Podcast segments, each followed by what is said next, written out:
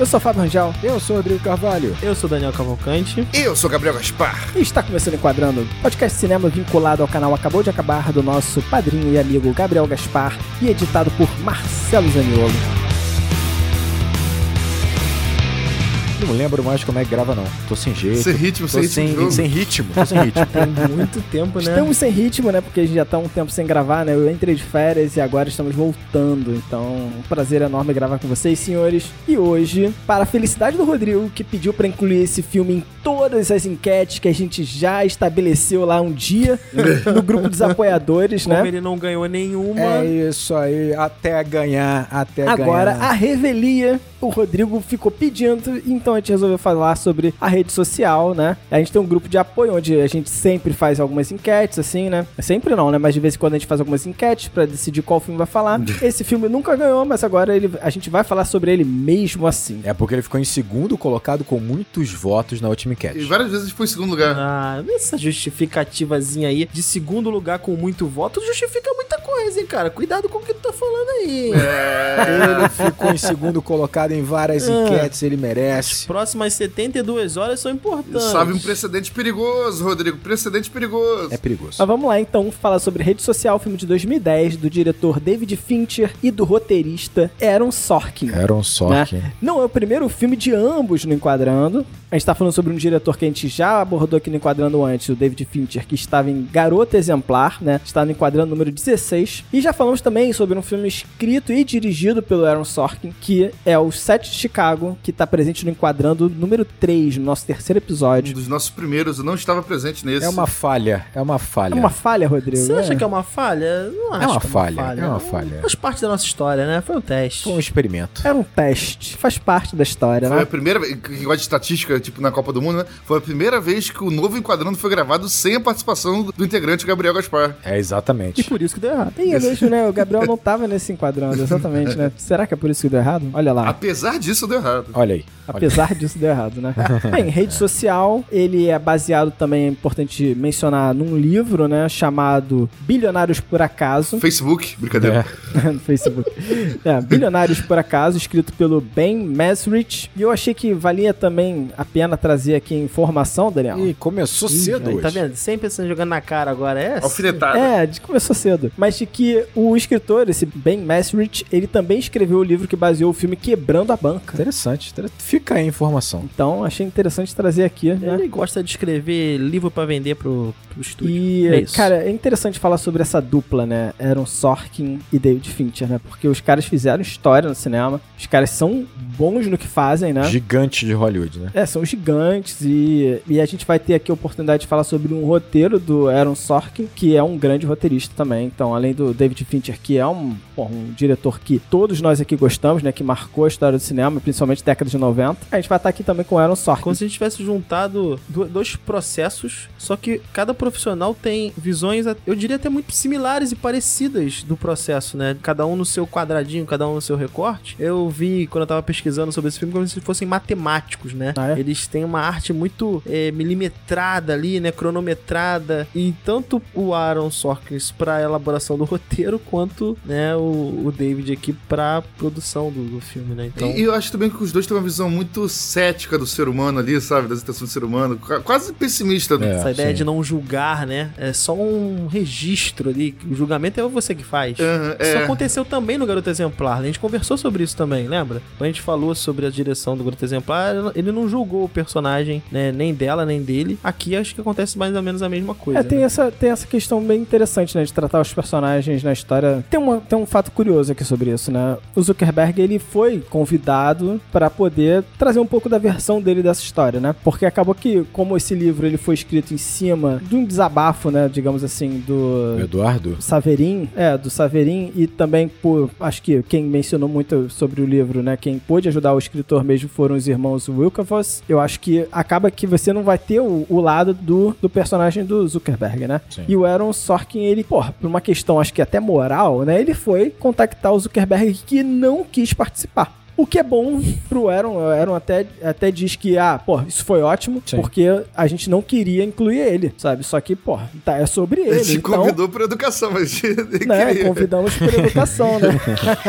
É aquele conhecido que tu tem que convidar pra festa, mas gostaria que ele não fosse. É aquele Né? tipo, vou chamar, mas eu sei que não vem. É, isso dá uma certa liberdade pra você escrever do jeito que você quer, mas isso também torna, é, passa a ter uma responsabilidade também, né, do, do diretor aí, do roteirista, de também não pintar uma caveira do personagem, né, porque você tem que trazer uma certa humanidade aqui, né, pô, a gente tá falando de uma pessoa, né? Claro. A, a eficiência desses dois profissionais que a gente acabou de falar, do, do diretor e do roteirista, em pegar uma história que a gente sabe o contexto, sabe os personagens, sabe o final, e mesmo assim fazer a gente ficar interessado por assisti-la, né? Então, dar um viés muito maquineísta pros personagens é um ponto que vai ajudar a gente a ficar- manter o interesse na história. Assim, acho que. É. É, fugir do bem versus mal, né, cara? É, e normalmente o filme ele tem, né, é um grande filme, é, é um grande julgamento. Boa parte do filme se passa, digamos assim, em salas de acordo de julgamento. E normalmente em filmes de julgamento a gente quase sempre tá torcendo pra alguém, pra um dos lados, né, o da defesa, da acusação, né, mas em geral a gente torce pra alguém. Aqui não, aqui a gente meio que só acompanha, né, pelo menos da minha parte, assim, sabe? Eu não tava torcendo pra pro Zuckerberg ganhar ou perder, sabe? Assim, eu tava só curioso pra saber como é que ia se desenrolar aquilo, Sei sabe? lá, né, que todo mundo é rico, né, então você fica meio assim,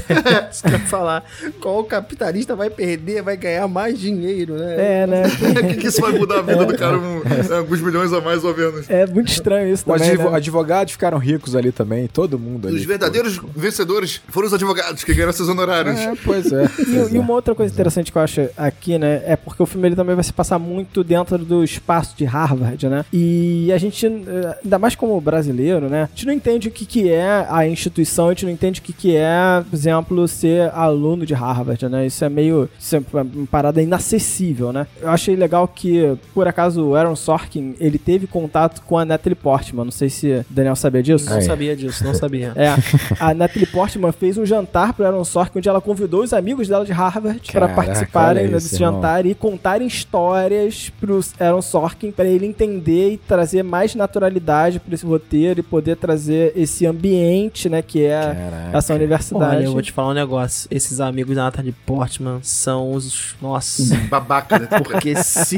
Tudo a galera da, da fraternidade. Porque- Tudo fraternidade. O irmão. que, o que é mostrado de Harvard nesse filme É, é, né? do babaca pra baixo, irmão. Na É, pois é, essa galerinha, pois é, pois é. esses amiguinhos de Natalie Portman. Tem uma curiosidade olha... que a Natalie Portman ela apareceria no filme, ela seria mencionada, porque ela apareceria naquele Face Mash. É como Natalie Portman, como atriz? Como ou como... Natalie Portman, que alguém ia chegar e ia aparecer duas meninas e ele ia, um cara ia escolher a Natalie Portman e falar, óbvio, é Natalie Portman, sabe? E, e colocar a Natalie Portman, né? Não rolou. Mas aí te cortaram na edição. Ficou só o comentário de que em Harvard tem uma estrela de Hollywood. É, e uma atriz. Qual? Qual, Não né? importa. É, Fechou, mas é ela, né? É ela, Só né? pode ser. é porque ela. quiser saber ela. A- Acho que vale a pena mencionar, acho que a gente já mencionou no, no episódio anterior, né? Acho que no enquadrando número 16, que a gente fala sobre Garota Exemplar. Mas, cara, o David Fincher, ele é um diretor muito querido, né? Desse grupo, certamente. Principalmente por conta da década de 90. E a gente também falou é, no episódio que a gente fala sobre Sangue Negro do Paul Thomas Anderson, que ele faz parte daquele grupo de diretores que cresceram com locadoras, né? Então se inspiraram muito em locadoras e, e o David Fincher faz parte desse grupinho, né? E, cara, É. é um diretor incrível, realizador de Seven, Clube da Luta. Então, assim, a gente entende que esse cara, ele é um cara extremamente capaz e que ele continua sendo relevante, né? Com, Óbvio. por exemplo, o curioso caso de Benjamin Button, né? O próprio Garoto Exemplar, né? E esse filme aqui, que muitos dizem, como o Rodrigo gosta, que é um dos melhores filmes da década de 2000 a 2010,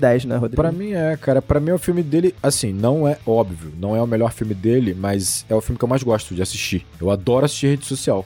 É, é incrível que, assim, eu tava voltando no filme rápido, assim, às vezes pra fazer uma anotação e tal, e eu me pegava assistindo o filme de novo. Eu, cara, eu adoro assistir rede social, eu acho um filmaço, adoro o filme mesmo. Cara, eu, Incrível. eu, eu- Não. diferente do Rodrigo, é, eu assisti o filme só na época do no cinema, né? É, 2009, o filme de 2009? 2010, né? 2010, né? Eu assisti, 2010. Eu assisti só 2010. É, eu nem tinha Facebook na época que eu vi o filme no cinema. Nem eu, Quando eu voltei pra casa, passou uma semana mais ou menos, eu fiz. Muito influenciado pelo, pelo filme. né? Ah, não, eu Mas- tinha, eu tinha. Eu tinha, Eu não tinha, eu não tinha ainda. E eu não tinha revisto o filme, não revi o filme nenhuma vez nesses anos todos até é, essa semana pra comunicação, cara, e eu fiquei é, surpreso realmente quão bom é o filme. Eu não lembrava de, de ser tão bom assim, cara. É. E de como ele tava extremamente adiantado, sabe, em 2010, é, em vários debates que hoje são. é, ele apresentou é, sugestões de problemas em potencial que as redes sociais causariam, É, que hoje são é realidade pura, né? Que hoje são. Exatamente, né, hoje é lugar comum é total. lugar comum total, sabe? E na época ainda era uma, uma rede que, né, que eu falei, eu, eu- nem tinha ainda entrado no Facebook, vocês já tinham, mas imagino que né, recentemente, pouco tempo de Facebook tal. tinha essa naturalidade com a rede social e a gente identificar tantos problemas da sociedade que elas vão Sim. trazer, né? E o cara em 2010 é, apresentar tudo isso, apresentar tudo isso do ponto de vista é, da mentalidade do seu criador, É. sabe? Da, da forma como ele se relaciona com o mundo. E, e sabe, sabe uma, uma coisa também interessante? É um- uma discussão que de repente a gente pode até trazer aqui, mas o controle da mídia por uma pessoa, sabe? Então eu acho que esse tema tá muito em alta por conta até do Elon Musk ter comprado recentemente o Twitter, né? Porra, que me fudeu. Eu adorava o Twitter, cara. Porra. agora acabou, agora eu quero ver o, o enquadrando agora. É, né? É complicado. Mas eu acho que isso tá muito em alta, porque meio que isso é um controle da comunicação, sabe? É, e é um controle velado, Fábio. Isso que é o pior, sabe? Porque assim, quando o cara é dono de um canal de TV, de uma rádio, a gente sabe, todo mundo sabe, sabe? É, nas redes sociais a gente tem uma impressão de, de autonomia, de independência, que cada um. Da democratização da informação, né? A gente Pois tem essa é. impressão da É, a gente tem a democratização. impressão que cada um tá criando sua própria informação, a gente dá, dá nossa informação de graça, a gente se retroalimenta. É, isso né, é cara? complexo. O foda é que é um nível acima de controle, só que a gente não sente isso, né? Esse é o pior. É, e tudo começa com o Facebook, cara. É incrível, é Então, incrível. eu acho que acho que isso tem pano pra manga aqui na discussão, mas vamos Sinopse, né? Vamos para a sinopse. Mas antes da sinopse, eu gostaria de dizer que o Enquadrando ele tem uma campanha no Apoia-se, então você pode entrar em www.apoia.se barra Enquadrando e ajudar esse projeto a existir, Sobreviver. continuar, crescer, que você quiser sobre o projeto, né? Porque a gente também precisa de recursos, tal como o Facebook, e nossos recursos são as pessoas que apoiam esse programa. E eu gostaria de informar que se você apoia o Enquadrando, você tem acesso lá ao grupo do Telegram com a gente, e a gente discute bastante sobre cinema, conversa lá. É um grupo muito maneiro, tem pessoas excelentes, pessoas que eu adoro, Maravilhoso. que, pô, um dia eu quero encontrar todos num encontro. Vamos, vamos. E gostaria de agradecer algumas pessoas em específico, né? Alguns apoiadores nossos. Então, entre eles, Marcela Takahara, Vinícius Teixeira Lima, Leonan Lisiero, Lucas de Freita, Pedro Ivo Souza Medeiros e Igor Branco Gonçalves. Galera, muito obrigado. Valeu, gente. Pessoal, no momento enquadrando agora, não vou fazer o enquadrando agora, pra não ficar prestigiando temporariamente apenas, tá? A rede lá do, do Elon Musk, né? Hashtag que a gente fazia no, no Twitter. Eu vou prestigiar uma outra é, espécie, um aplicativo que é uma espécie de rede social também, mas que nos beneficia um pouco mais, já que a gente tem que puxar essa sardinha pro nosso lado, que é o Spotify, beleza? Então, se você acompanha a gente pelo Spotify, eu gostaria de lembrar, né, que hoje em dia o mundo é virtual, os algoritmos mandam em tudo, então nós somos escravos do, do algoritmo e tal, então a gente precisa. Escravos. Não é luxo, não é vaidade nossa, tá ligado? Não é pra gente ficar com um ego inflado, a gente precisa que você vá lá agora, lá no Spotify, se você não fez ainda, dá cinco estrelinhas pra gente, avalia a gente, né? Quantas estrelas você quiser, eu sugiro cinco, mas você pode dar quantas você quiser, beleza? Porque isso é, ajuda demais, a gente sabe que a gente tem mais ouvinte do que avaliação, né? então tem alguma coisa errada aí, ou o pessoal, né, esquece, tá com preguiça de avaliar a gente, ou o pessoal é muito simpático com a gente, É. fica com pena de dar uma estrela e prefere não avaliar, né? Que pode ser outra hipótese também. Pode então, ser. Mas se você Pode gosta, se você gosta do nosso trabalho, quebra essa pra gente. Na moral, vai lá rapidão, pá, dá uma estrelinha ali pra gente que a gente já fica felizão, beleza? Essa é a Isso aí. proposta que eu faço pra você na abertura do programa. Obrigado, Gabriel. Então avalie o enquadrando aí, galera. Sinopse. Mark Zuckerberg é um jovem que enfrenta dois processos judiciais que envolvem a criação da sua plataforma de rede social, Facebook. Tá bom, tá tudo bem. Objetivo igual o David Fincher, É, né? isso aí. Bom, Protocolar, eu diria. Protocolar. não, protocolar. é boa, boa. boa Passo porque, necessário, porque ele falou que não, não é biografia do Zuckerberg, Não sabe? Não é nada. É, é o jovem, um jovem empreendedor é, sofre o processo. E é interessante isso, né? Porque é tudo em torno de Mark Zuckerberg, né? Ele é o nosso personagem principal e o pivô de uma história muito doida, né? Que é essa história do Facebook. Muito doida. Então, eu acho que pra começar a falar, eu acho que a gente tem que falar sobre a criação desse personagem. Eu acho que você tocou num ponto muito forte, que é assim, a ideia de ser um personagem mesmo. Eu já vi esse filme três vezes, né? A terceira vez foi pra, pra gravação aqui. Eu tinha visto lá em 2010, e aí tinha a mesma apreensão do Gabriel ali. Filme ok, né? Legal, um bom filme, mas, mas talvez a minha idade também, né? Maturar essa situação. É, mais tarde que eu revi o filme e aí a gente já conseguia perceber certas características desse filme que são muito interessantes que a gente vai abordar aqui agora. Mas é engraçado que ao longo desse tempo, todas as vezes que eu vi o filme, cara, o Zuckerberg do filme, ele é de fato um personagem, cara. Ele é muito diferente das poucas aparições que eu vi, sei lá, do Zuckerberg na, na mídia e tal. Mas você consegue ver que há um trabalho ali de transformar essa história real não numa biografia, mas de fato em você ter personagens, sabe? Dana-se que é o Facebook, cara. Assim, em determinado momento, você, sabe, tinha tudo para ser um filme que, pô, ia falar sempre de um momento específico, né? Mas como ele trabalha a ideia de um personagem, de fato, tem o arco de personagem muito delimitado é, muito específico, é, esse filme vai sobreviver durante muito tempo, cara, porque ele conta o arco de um personagem. Para mim, esse Zuckerberg aí que você tá falando, ele é outro cara, não é o Zuckerberg da nossa, do nosso universo. Zuckerberg. Eu, eu acho que eu, eu falo mais fácil se for Zuckerberg. Eu vou, eu vou de Zuckerberg também. É, assim, óbvio que a gente não sabe quem é o Mark Zuckerberg, né? Mas eu imagino que as aparições dele reais ali sejam personagens. eu, eu, imagino. E não necessariamente completamente no filme, né? No Tem filme talvez tenha um também, pouco né? de realidade É. ali, talvez. Não sei. Sabe, sabe onde isso me pega mesmo, Rodrigo? Tem um momento que a advogada explica pra ele o processo, sabe? E fala pra ele, você vai assinar. Porque se você não assinar, você vai desvalorizar a ação da empresa. Basicamente é isso, né? Então, isso mostra o, quanto ele vai ter que ser um personagem pro mundo real, sabe? E você vai pa- assinar- pagar um exatamente. pouco mais ainda pela confide- confidencialidade. É, pela confidencialidade, né? Então, isso mostra é, essa obscuridade que vai ter que ser essa história e como esse, esse personagem agora vai ter que deixar de existir, vai ter que se tornar uma pessoa que é um CEO de uma empresa. Porque, no fim, né, vai ter esse mercado, né? Olha o mercado aí. Vai ter esse mercado comandando Esse ele. filme ele vai se tornar, ele vai se manter relevante, como a gente tá falando aqui, ele de novo mais um filme que antecipa. Quando se antecipa a história, Aham. o filme normalmente ele vai se tornar relevante pra história, né? Ele vai ser um clássico e pra mim rede social ele é um clássico, porque o interesse óbvio do Sorkin não é exatamente o Zuckerberg, não é exatamente o Facebook, não é, não é necessariamente como foi produzido, ah, construída a maior rede social da história, blá, blá, blá. É. Ou, ou então a transformação que a rede social vai trazer pra nossa sociedade. Não é E exatamente deixa eu isso. pontuar. Não é o Zuckerberg, porque pra mim ele começa e termina o filme igual. Exatamente. Quando o Gabriel fala do arco do Zuckerberg, pra mim não tem arco do Não Zuckerberg. tem arco, não foi, tem foi eu que arco. falei, foi Gabriel não. Ah, tá, foi você. O, Perdão, o Gabriel perdão. Mas quando o Daniel fala o arco do Zuckerberg, eu fico assim, caraca, o Zuckerberg não tem arco. Tem sim. O arco, o arco é sutil, É, Vamos sutil. discutir sobre isso, mas ele tem. Tudo bem, tudo Só bem. corrigindo um pouco o que o Fábio falou, mas eu entendi o que você quer dizer. Eu é, ele é um personagem com arco plano. Arco plano é aquele personagem que começa com uma visão de mundo e termina com aquela mesma visão de mundo. Exemplo clássico, legalmente loura. É. Ela tem uma visão né, de mundo, o mundo discorda dela e ela prova o seu ponto pro mundo. Excelente. Não, bom, bom exemplo. Curtindo a vida doidado. Curtindo O a vida doidado.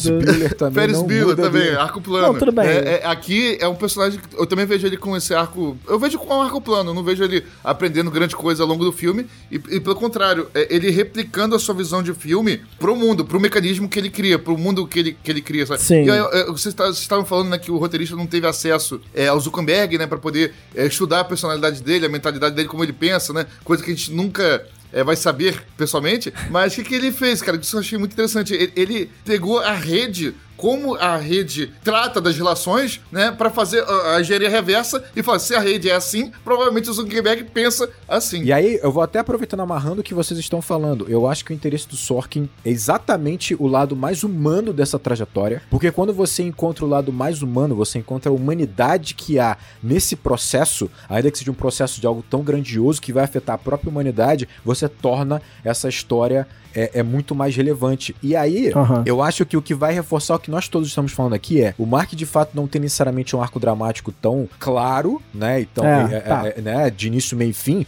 porque esse filme ele é circular. Ele no sentido de que ele, pra mim, ele é só. Ele é um mito. Ele é um mito. E é- nós falamos em, em The Northman. Gostei, hein? Gostei disso, gostei É disso. isso aí, tô me aquecendo, tô me aquecendo, É, tô gostei. voltando aqui me aquecendo. Vamos lá. Mas então, a gente falou isso em The Northman. The Northman, o Homem do Norte, gravamos há pouco tempo, lançamos há pouco tempo. Ele fala sobre mitos, né? A gente falou sobre a questão da vingança, a questão da, da, da masculinidade, de como essa, essa sociedade é construída baseada nesses arquétipos, nesses mitos, e como essa história em Homem do Norte é cir- circular. Começa com a, com a violência e termina com a violência, Uhum. é circular. Aqui também, você tem basicamente um personagem que, por conta também de mitos, é a questão de rejeição, questão de competitividade, conquista, dese- desejo sexual, hormonal, tudo isso que vai estar em todos os mitos da nossa construção como sociedade, ele parte disso para construir algo tão grandioso quanto- quanto a rede social, porque ele é rejeitado, porque ele é solitário, porque ele é sozinho, ele constrói esse império para retornar essa condição de novo no final do filme. É circular, É. é, circular. É um paradoxo, né? Pra retornar à situação de solidão, né? Ele começa Solidão, o filme De rejeição. terminando, né, com, com, com a namorada e termina o filme é, cogitando uma relação artificial com ela pelo Facebook. Exatamente. E só pra fechar, a gente pensa assim, ó, o filme fala isso o tempo inteiro, a gente vai falar disso ao longo de todo o programa. O Sean Parker fala isso muito bem, né? O criador da Victoria's Secret criou a Victoria's Secret porque queria comprar uma lingerie pra amante e não queria se submeter numa loja de quinta, quinta categoria, né? Esse, o Playboyzão fez uma, uma empresa que chegou a valer 500 milhões de dólares. Ou seja, a gente tá falando aqui de desejo, de, de conquista, conquista sexual. A gente tá falando aqui de uma história, né? De um tema que é talvez o tema que mais alimenta as nossas histórias, os nossos mitos. A guerra de Troia é sobre isso, Aham. sabe? A disputa por uma mulher. Então, assim, aqui em rede social é basicamente o mesmo mito sendo contextualizado, atualizado pra hoje, usando uma história real, porque os mitos se repetem. Assim como nós falamos de em- em- em Homem do Norte. É exatamente igual. Exatamente Caraca, igual. eu, eu gostei muito disso, da, da ideia do mito. E isso acaba justificando a ideia do arco que a gente estava colocando, né? Que, de fato, um arco de um personagem que ele vai ter algum aprendizado, certamente vai ter algum aprendizado, Daniel. Então, Claro. é, não é que não existe esse arco, mas ele vai iniciar e, e terminar Sim, da mesma forma, né? Nessa rejeição e nesse, nessa procura, né? Que é uma procura artificial por resolver um problema que ele criou.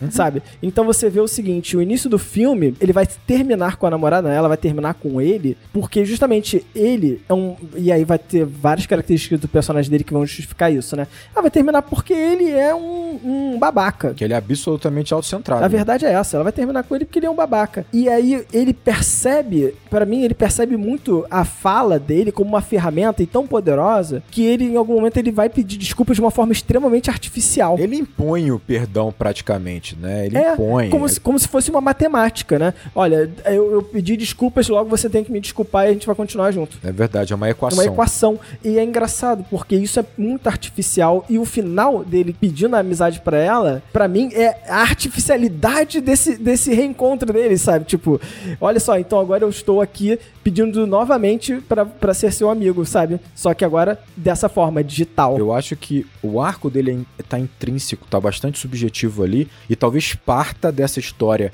no sentido de que nós estamos falando de um garoto, isso é muito importante, ele é jovem, ele é muito novo quando ele tá começando a construir Aham. essa plataforma, ele tá num quarto de faculdade, né, completa, é como se fosse uma torre, ele tá enclausurado ali, com o mundo digital na mão dele, basicamente, né, ele é o imperador da internet. A partir dali ele começa a construir, Uhum. né, um- uma plataforma que vai virar a maior rede social da história da humanidade que vai afetar tudo, né, toda a nossa sociedade. Beleza. O que é assustador é que tudo isso é digital, imaterial. Ah. Ele não consegue sentir o impacto do que ele tá ocasionando. Em nenhum momento, quando ele começa a sentir o impacto do que ele tá ocasionando, no mundo real, é quando ele começa a entender as consequências das atitudes que ele tomou. Quando ele começa a, a- a digerir o fato de ter perdido o grande amigo dele, que é o, que é o Eduardo, que ele nunca deu tanta significância para aquilo, mas depois ele vai entender o que, que é ter um amigo, o que, que é perder esse amigo, terminar o relacionamento, é o que, que é você sentir solitário. É quando o mundo real pra ele o seguinte: olha, o que você fez no mundo virtual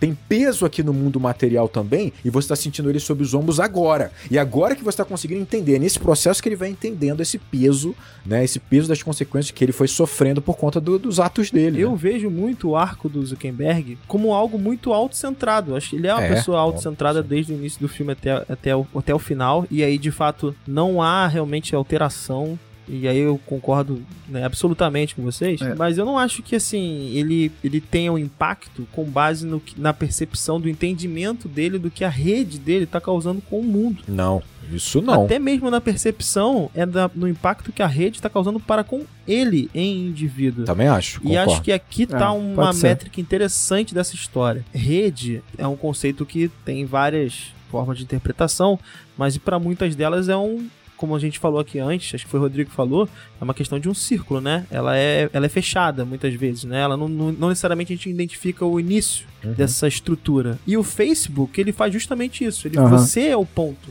mais importante, né? Ele é uma experiência individualizada para cada um. Você é o centro da sua rede, né? E aqui a gente tá acompanhando a experiência individualizada do Zuckerberg o tempo inteiro, né? É, não, eu, eu concordo com o que você falou. Eu acho que o único ponto que eu coloco, é só pra deixar um pouco mais claro, é que assim, eu acho que o processo que acontece com ele, até porque ele, ele tá antecipando um processo de virtualização muito rápido, no sentido de que ele vive, obviamente, na internet, né? Ele domina aquilo, não só o algoritmo daquilo, como a programação daquilo, ele domina aquele universo ali e resolve, teoricamente, todos os problemas que ele tem que resolver com aquele computador, com aquela linha de código. Ele talvez tenha a impressão de que ele vai viver dessa forma, que o mundo real também pode ser resolvido com linhas de código, sabe? Talvez tenha muito a ver com o que o Fábio falou. A questão é que quando ele começa a perceber que o mundo real ele vai ter um peso, né, e vai ter consequências daquilo e que você não simplesmente vai resolver com linhas de código ou simplesmente com algumas equações, comece a partir daí o impacto de fato, porque a gente vive isso hoje. A gente tem atitudes na internet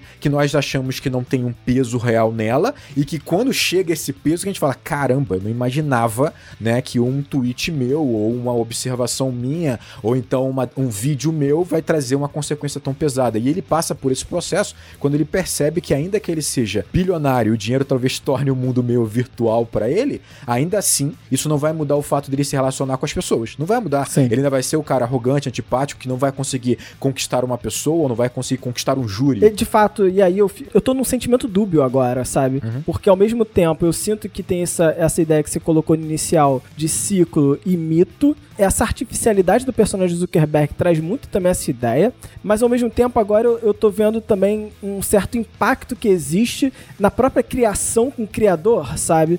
E que isso, eh, de certa forma, retorna alguma coisa pro personagem, mas que eu não consegui captar, sabe? Eu, eu fico com um sentimento dúbio quanto ao arco desse personagem. Cara, eu fi- você falou uma parada que me, me trouxe um pensamento aqui. A gente tá falando sobre o mito, sobre a questão da relação entre o criador e sua criatura, que no caso aqui é essa rede social. Isso é interessante. Dá a perceber que um dos motores desse filme, a gente tá comentando aqui, e o que vai brilhar os olhos do Sorkin, até pelo histórico dele de roteiro, é exatamente essa ironia de que um garoto é, rejeitado, inadequado socialmente, sonha em fazer parte de um clube social, de uma fraternidade, desse grupo exclusivo de Harvard, como é Phoenix e outras tantas lá. Tipo assim, ele quer entrar num grupo que não tem nada a ver com ele, né? Ele quer ser respeitado pelo topo da pirâmide, vamos dizer assim, dessa, dessa estrutura masculinizada, né, que nós temos. Beleza. Por conta disso, ele vai acabar criando a maior rede de conexões entre pessoas. Pra entrar num clube social, ele cria a rede social. Só que ele termina ainda assim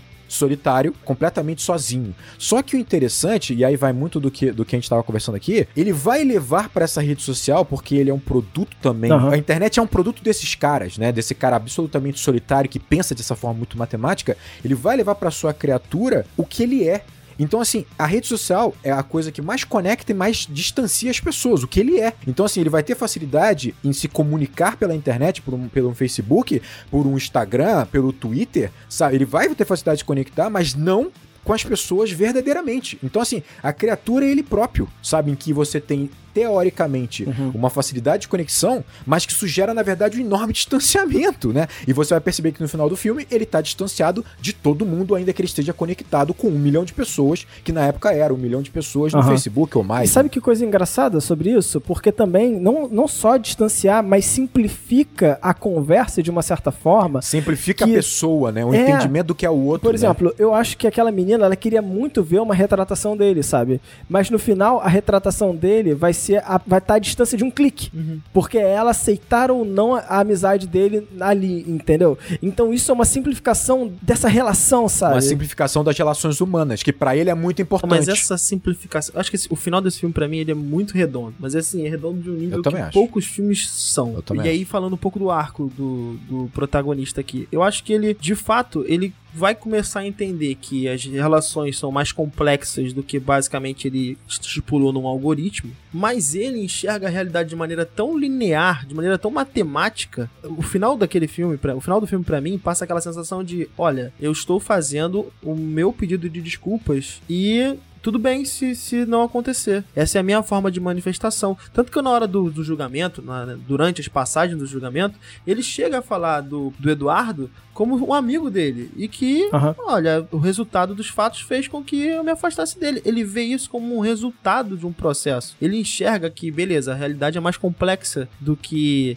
ele tem como lidar, né? Pra ele a questão é matemática, é algorítmica. Mas aquele é o pedido de desculpa dele e tudo bem se ela não aceitar. Tem ali uma parcela de é, interesse. Eu acho que esse filme fala muito sobre desejo, como o Rodrigo falou ali, né? De você querer ser aceito, de você querer ser, né? Estar no centro das atenções. E aí talvez seja por isso que eu falo que ele existe um arco aqui. Ele passou por uma jornada, ele é a pessoa que. Ele não queria só é, estar num grupo, ele queria reconhecimento. Ele ganhou o reconhecimento, mas mesmo assim ele não ganhou o pertencimento, o que é muito mais complexo de se conseguir.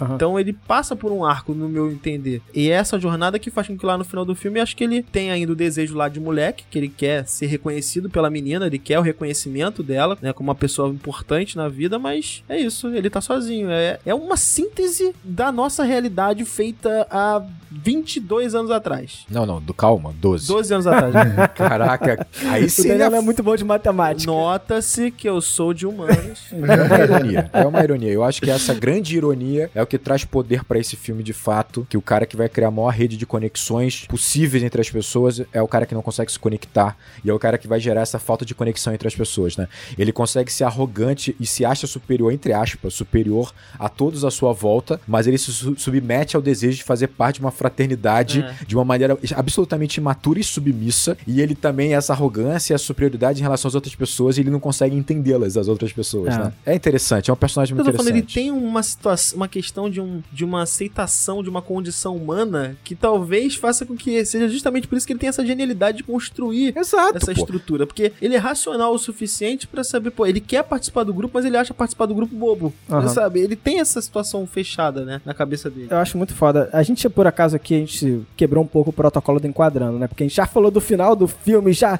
já falamos até sobre o- alguns conceitos do final do filme que o Daniel trouxe. Eu sou responsável por isso. Mas não tem problema, eu acho que como a gente tem esse comportamento cíclico nesse filme, eu acho que até fez um certo sentido a gente discutir isso inicialmente, né? Faz sentido um programa cíclico também. É óbvio, a gente, a gente tá muito acima, é vanguarda. Vamos falar dessa cena inicial, porque quando a gente pensa na construção desse personagem, e aí eu tô falando cinematograficamente, né? Construção pra quem tá assistindo, é, essa cena inicial é recheada, né? De características do, do Mark, né? Constrói o Mark de uma maneira absurda. É. Uma cena de 10 minutos. E, e eu acho que ela, ela passa a sensação de uma coisa que depois se torna uma frase no filme, sabe? Que é o seguinte: ninguém merece a atenção completa dele. Ele se dá tanto mais atenção que ninguém em algum momento do filme tem 100% da atenção dele. Ele parece estar sempre fazendo o seguinte: ele tá conversando com você ao mesmo tempo sobre dois assuntos, mas ele tá pensando sobre um terceiro. Eu acho que essa primeira cena foi o que você falou. Esses 10 minutos, eles são. Eles provam a genialidade do Aaron Sorkin como um dos melhores roteiristas da história do cinema. Aham. E assim, é um filme de diálogo, isso é óbvio. É. E ele tinha que conseguir. A primeira missão dele a ser alcançada aqui era prime- com essa primeira cena, era óbvio você entender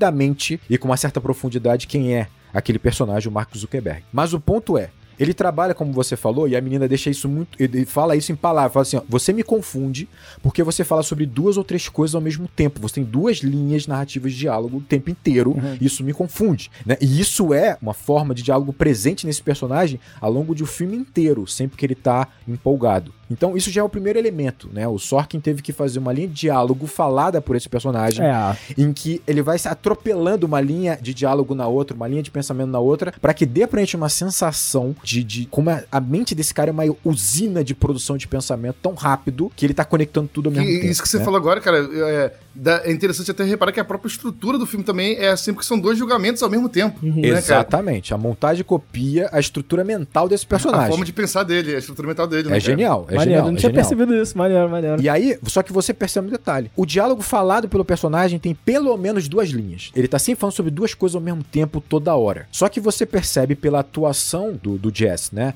E pela própria direção, você vai perceber, como bem diz Hitchcock, que há muitas outras linhas de pensamento Sim, que não estão sendo faladas. sim. É como se o Sorkin tivesse feito um roteiro escrito com os diálogos que seriam falados e os diálogos que são guardados, cara, na mente desse personagem. É absurdo isso. É absurdo, É absurdo. isso. Essa cena, é- ela é realmente porra, incrível, porque ela tem um- cortes muito rápidos, né? É mais complexo, na verdade, do que você ter um plano e um contraplano. É como se fossem. É um tiroteio, né? Um fala, outro responde. Um fala, outro responde. E os cortes são muito abruptos. E pra fazer essa cena foram quase 100 takes. Ah, imagina. E todo esse filme, como o Fábio acabou de falar, né? É um filme de diálogos. E todas essa, es- essas linhas foram trabalhadas pelo diretor, pelo roteirista e pelos atores. Eles sentaram semanas pra discutir cada linha. Cada linha desse roteiro. O que, é que ela quer passar? Qual é a informação que ela quer passar? Né? O Aaron Sorkin tem essa matemática de que cada cena tem que ser importante, tem que agregar alguma coisa, agregar uma informação. E isso tá em cada linha. Cada linha desse roteiro vai agregar uma informação, um pedacinho de um quebra-cabeça. E aí são 99 takes que eles foram aproveitados para dar essa sensação de uma discussão ser a mais natural e responsiva possível, né? Você fala, o outro responde. Tu fala, o outro responde. Isso tem que soar natural. Caraca, Então, cara, foda. e aí você coloca o David Fincher pra fazer esse filme, como é que a gente vai fazer ser o mais natural possível? Fazendo Repetição. 300 mil vezes essa repetição Até ficar até natural. ficar natural, irmão. É isso. Você acabou de provar o que eu tava querendo falar aqui. Que é exatamente isso. Você teve que ter um trabalho conjunto de direção, atores e roteirista para que você estabeleça não só as, linhas, as linhas que vão ser faladas, mas as linhas que vão ser pensadas. Aham. E isso é muito importante porque impacta tudo. Eu vou dar alguns exemplos de quão bom é isso. Um, um bem simples. Quando o Mark ele entra naquela festa caribenha lá, é, que tem o Eduardo, os amigos e tal, você percebe que ele é logo interrompido pelo Eduardo que fala: Olha, passei, fui escolhido pra fraternidade lá da, da, né, dos caras lá. Isso gera um impacto óbvio no Mark, e isso a gente vê claramente que ele fica meio atordoado ali por um momento, né? Beleza. Logo depois disso, ele, já, ele, ele reafirma: Olha, eu tenho uma puta ideia, preciso falar contigo. Essa cena toda tem a ver com essa ideia. Aham. É naquele momento que ele vai falar sobre a ideia dele pra uma rede social. Beleza. Essa é a linha falada. Essa é a primeira linha do diálogo em que ele vai falar que tem uma ideia maneira, vai explicar essa ideia. E aí você já consegue imaginar, dentro dessa linha, algumas linhas de pensamento que ele tá ali naquele momento. Como, por exemplo, algumas soluções que ele já tá pensando, alguns problemas que provavelmente ele já tá imaginando, mas principalmente velocidade que ele tem que resolver essa rede social porque ele tá escondendo dos irmãos gêmeos contratantes. Então, tudo isso tá nessa linha que ele tá falando pra ele. Só que fora isso, a gente tem certeza absoluta por conhecer esse personagem que desde o momento que ele descobriu que o Eduardo foi chamado para a fraternidade, ele está com essa linha de pensamento nele Tá. que não é falada em nenhum momento no diálogo, a não ser no final da cena. No final da cena, ele fala: Olha, quando o Eduardo já está saindo, ele fala assim: Olha, deve ter sido por diversidade sim, mas e daí, cara? Aproveita. Ou seja, por essa fala você entende que desde aquele primeiro momento que ele soube que o Eduardo foi para a fraternidade, que ele tem essa linha de pensamento atormentando ele. Por que, que o Eduardo foi escolhido? Por que não eu? O que, que ele tem de diferente? O, o que, que ele fez para ser escolhido? Sim. E ele fala: Vamos lá fora, porque eu quero falar com você lá fora. Já tem uma possibilidade de ser uma maneira dele ter punido o Eduardo por ser chamado. Uhum. Né? Ele fala: Vamos lá fora. É porque ele sabe que o Eduardo tá sem agasalho, tá fazendo menos 6 graus lá fora.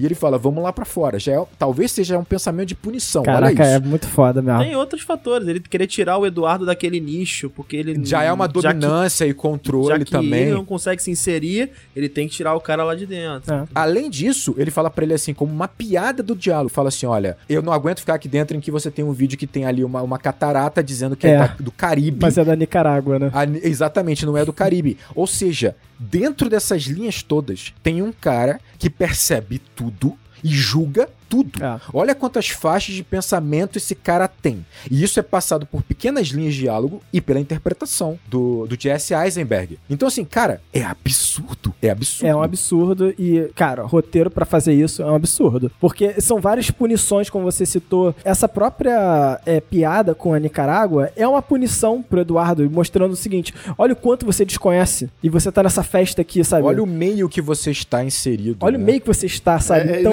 você tá sendo convidado pra fazer parte do grupo de elite, sabe? Sendo que você não consegue identificar nem isso nessa catarata, sabe? Você é, inferior intelectualmente a é, mim. sabe? No Então, fundo, você são É, esses essa- garotos essa- idiotas aí. Você não é nada mais do que isso. Por que, que você foi E escolhido? você tá sendo escolhido. É. E é um filme que fala com todo mundo no final das contas, porque assim, não é algo racional, cara, você querer pertencer Exato. a um grupo. Pode ter racionalmente é, a concepção do- das falhas, das virtudes, das, dos equívocos daquele grupo, mas, cara, a sensação de pertencimento ela é muito poderosa. Então, Claro. independente de, dele porra, achar que a parada tá errada porque é na Nicarágua, porra, ele gostaria de estar ali, Uhum. sabe? E, e esse personagem, por mais que ele não verbalize isso, cara, isso tá em todas as ações dele. Mas é isso, cara. Esse é o ponto. Tá tudo dentro dele. E isso é o que faz um roteiro ser incrível, diálogos serem incríveis. É você ter um diálogo que ele tem diversas camadas nele e ele não revela necessariamente o que o personagem tá querendo dizer. Simplesmente. né? É, ele não revela. Ele, o- ele vai dando pistas conforme você vai percebendo né, o que aquilo significa. E você vai tendo pistas e você vai construindo. Você fala, caramba, sabe? Ele tem uma inveja do, do Eduardo, ao mesmo tempo que ele precisa do Eduardo, porque o Eduardo tem o dinheiro e é a única pessoa com quem ele tem pra contar, sabe? E ele gostaria de estar no lugar do Eduardo. Pra mim, tem, tem dois exemplos que são muito foda. Um é quando ele tá no, num dos julgamentos, né? Naquele embate entre advogados. E aí, ele tá sendo muito pressionado porque o advogado tá falando pra ele assim: olha, como assim você mandou 15 e-mails e só agora você vai demonstrar sua preocupação? Beleza. Ele tá sendo pressionado e tal, ele vira pra janela e fala: está chovendo. Uhum. E aí o advogado vira pra ele e fala assim: como é que é? Aí ele fala: não, está, começou a chover. E aí que tem a questão de eu não mereço a sua atenção completa. Tal. atenção, Olha né? que interessante. A última cena nesse mesmo ambiente, nessa mesma, nesse mesmo julgamento, a última, é o momento, é antes disso, ele fala assim, ó. Ele fala, ele, ele optou por pedir dinheiro pro Eduardo, porque ele queria o Eduardo como sócio e porque ele era o, o melhor amigo dele. E o advogado vira e fala assim: Ah, o seu melhor amigo não está aqui. E o seu melhor amigo está te processando. Só que quando ele fala isso, ele olha para uma cadeira. Tá vazia. Essa ca- cadeira vazia é a cadeira que está no fundo, desfocada atrás do Mark, quando ele está olhando para a janela do dia chuvoso, quando começou a chover. Ou seja, essa pequena frase de está chovendo mostra muitas coisas. Primeira coisa é que ele talvez quisesse estar lá fora e não ali dentro, se perguntando de por que, que ele chegou àquele ponto daquele julgamento, com aquelas pessoas que estão basicamente discutindo algo que ele criou. Mas mais importante do que isso, ele tá talvez ali realizando por um instante de como a amizade dele e do Eduardo chegou àquele ponto. De por que, que o Eduardo não está ali.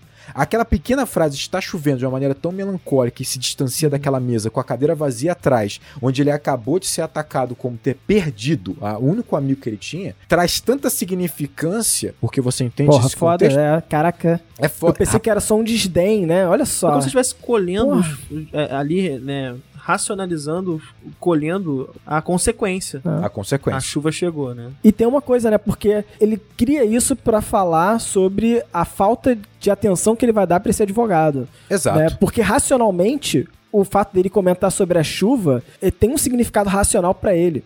Né, que é ele vai justificar em cima disso, ele vai confundir o advogado e vai justificar. Não, você não merece 100% da minha atenção e acabou. E emocional também. Porque no primeiro momento que ele percebe a falta do Eduardo, ele está fragilizado emocionalmente. Quando uma pessoa como ele está fragilizado, ataca. É. E ele ataca o advogado. Porra, muito foda, é muitas camadas nesse, nesse, nesse roteiro. É, é, é muito. incrível. É monstro. É, É, monstro. cada personagem tem uma sens- tem uma maneira de, de extravasar, né? Isso, por exemplo, é uma questão muito forte do roteiro, né? Quando esses personagens estão pressionados, como eles respondem?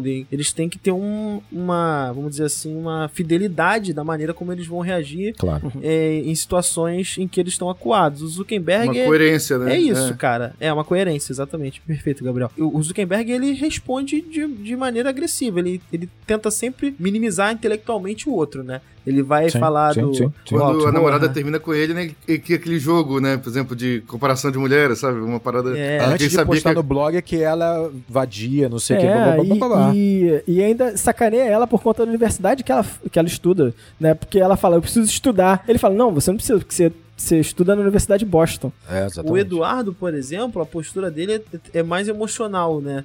Ele vai pro pai, né? Tipo, porra, cara, isso é muito emocionante. Você precisa ver o que, que meu pai faria agora, né? O que, que meu pai veria de mim. Mas que também é um símbolo masculino. É. O filme fala sobre masculinidade. E Isso é inegável. Agora, o Gabriel até tocou ali na primeira cena. Eu acho maravilhoso como, depois de todo o diálogo em que a, a menina termina com ele, ele volta correndo pra faculdade. E, a- e o filme deixa, se estende enquanto ele tá voltando correndo pelas ruas, né? Eu acho isso maravilhoso porque me passa algumas sensações. A primeira, eu fico tentando entender o, o que tá passando na cabeça daquele cara. Tipo assim, enquanto ele tá correndo, voltando pro quarto, pro refúgio dele, em que ele vai, né, teclar no blog lá e atacar. É, que é mais uma forma de controle, de ataque em relação à ex-namorada dele. Mas pra mim, o mais interessante é o seguinte: a sensação que eu tenho é que ele tá realmente voltando pra um refúgio. Uhum. Ele tá voltando pra um lugar seguro. Ele tá distante demais do lugar seguro dele. Quando mais distante ele está, quanto mais fora do refúgio dele ele está, mais dificuldade ele tem de se relacionar com as pessoas. É como se ele tem, ele sabe que ele tem essa ina- inaptidão a lidar com as pessoas, e quanto mais fora fora ele tá de um lugar seguro, mas ele tem dificuldade, Uhum. ele vai cometer as falhas, ele volta correndo pro refúgio dele, pra caverna, pra toca dele, que é aquele quarto onde ele,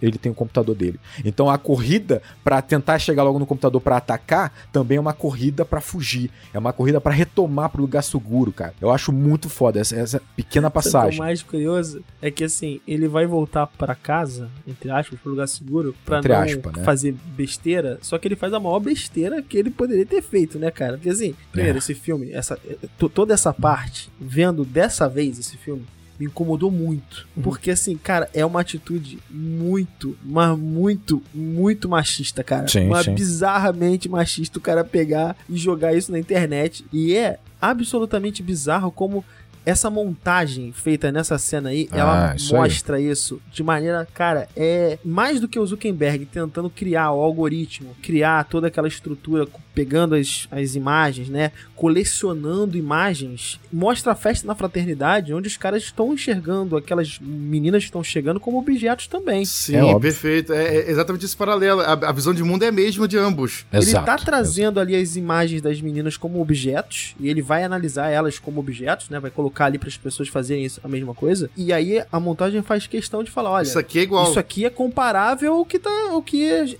a sociedade já critica, né? O que tá sendo feito agora também é criticável, né? Mesma coisa. Isso que ele tá fazendo é igual, coisa. como ele não tem acesso àquele clube, ele tá criando uma, um- uma lógica que faz a mesma coisa. É. E por isso que tem uma aderência tão forte, né? Por isso que cria uma aderência tão forte. Por quê? Porque nós estamos no universo é, masculinizado. A gente tá numa sociedade construída dessa forma. É por isso que eu tô falando que a gente tá pegando mitos e contextualizando aqui. Porque Aham. a grande verdade é que essa montagem deixa claro o seguinte: você tem na fraternidade ali. Em que simplesmente chega um ônibus de garotas. É. Você tem ali, talvez, uma forma mais de uma era passada, que ainda existe, óbvio, Sim. do abuso, do exploração da mulher por conta desses caras que talvez sejam, vamos dizer assim, os alfas, né? Os caras do topo da pirâmide, ricos e, e esportistas bonitos e tal. Mas você tem, e a montagem aponta isso, que você tem agora um outro homem com outro perfil completamente diferente que também está abusando, também está controlando, também está se vingando, também está explorando as mesmas mulheres. O universo é, o mesmo Tá objetificando o corpo da mulher. é objetificando da mesma forma. Essa é a mensagem clara. A gente tá falando,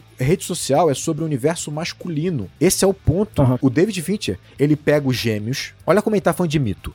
Os gêmeos, por que que são o mesmo ator, especificamente? Primeiro que resolve um problema, né, de você, de você não ter que ter, de fato, dois irmãos gêmeos, mas mais importante que isso, dá uma sensação de algo um tanto fantástico, por quão idênticos eles são, gera uma sensação, algo mitológico. Eles são os Adonis, eles são os Apolos. E não é à toa que eles vão participar de uma da Olimpíada, Aham. que são jogos gregos, sabe? Então, assim, quando ele mostra a competição do remo, cara, primeiro, uma filmagem com aquele desfoque dá uma sensação de maquete, de brinquedo. Não, é absurdo, né? Uma sensação de maquete absurda. absurda e uma trilha que debocha daquilo. É. Ele não tá debochando do esporte em si, ele tá debochando do que aqueles competidores e especificamente os gêmeos, como eles se enxergam. Eles são representantes de uma elite aristocrática, uma elite da história da humanidade. Nós somos Apolos, sabe? E eles estão sendo debochados. E então assim, você tem esse arquétipo do que seria sempre o topo, né, o topo dessa cadeia, que seriam os gêmeos, mas o filme tá mostrando agora que existe dentro do nosso contexto social de agora, digital,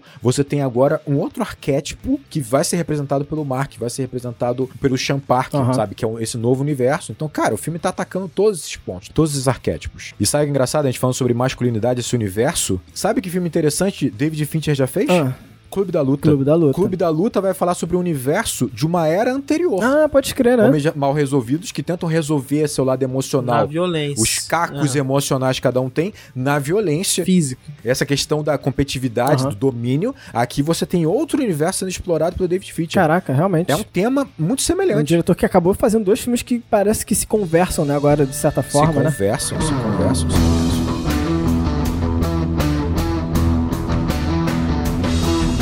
Eu ia falar um pouquinho sobre o seguinte agora. Antes do Gabriel falar sobre aristocracia, que eu sei que o Gabriel quer falar sobre isso, é, eu queria falar sobre uma experiência que eu tive com o filme quando eu tava assistindo, né? Porque eu comecei a prestar atenção no, no Jesse Eisenberg, que brilha muito nesse filme, Muito bom. mas que ele não passa tanta naturalidade assim por conta das falas. Por quê? Naturalidade, quando eu falo é o seguinte, você não espera que você vai existir essa pessoa que responda de forma afiada Imediato. imediatamente tudo que você fala, né? E aí, com essa velocidade, essa acidez que ele utiliza, né?